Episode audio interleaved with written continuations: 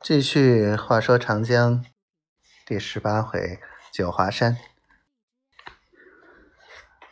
上次说到了金桥诀。公元七百二十八年，苦心修行七十五年的金桥觉和尚，年值九十九岁时，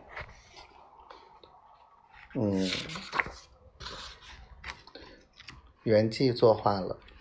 人们看到金桥觉死后的肉身与佛经中的地藏菩萨容貌相同，认为他是佛经中地藏菩萨的化身，于是称他为金地藏。当地的居士、僧众在他藏地建立地藏塔，以供人朝拜。从那以后，九华山的香火。日趋旺盛，九华山的名气也越来越大。九华一千寺洒在云雾中，这是盛时的情景。现在九华山上尚有寺庙七十八处，僧尼三百余人。九华山的寺庙主要集中在九华街和闽园两处。佛教徒多把九华街称为莲花佛国。在九华山众多的寺庙中，当推化成寺为首。它既是九华山的开山寺，又是地藏菩萨的道场，名声远震东南，称为九华山的主寺。化成寺建在九华街的。芙蓉岭下，雕刻有莲花古钱的石板小道，直通寺庙门口。每年农历七月三十，地藏王的诞辰日，络绎不绝的香客和游人便来这里朝圣拜佛。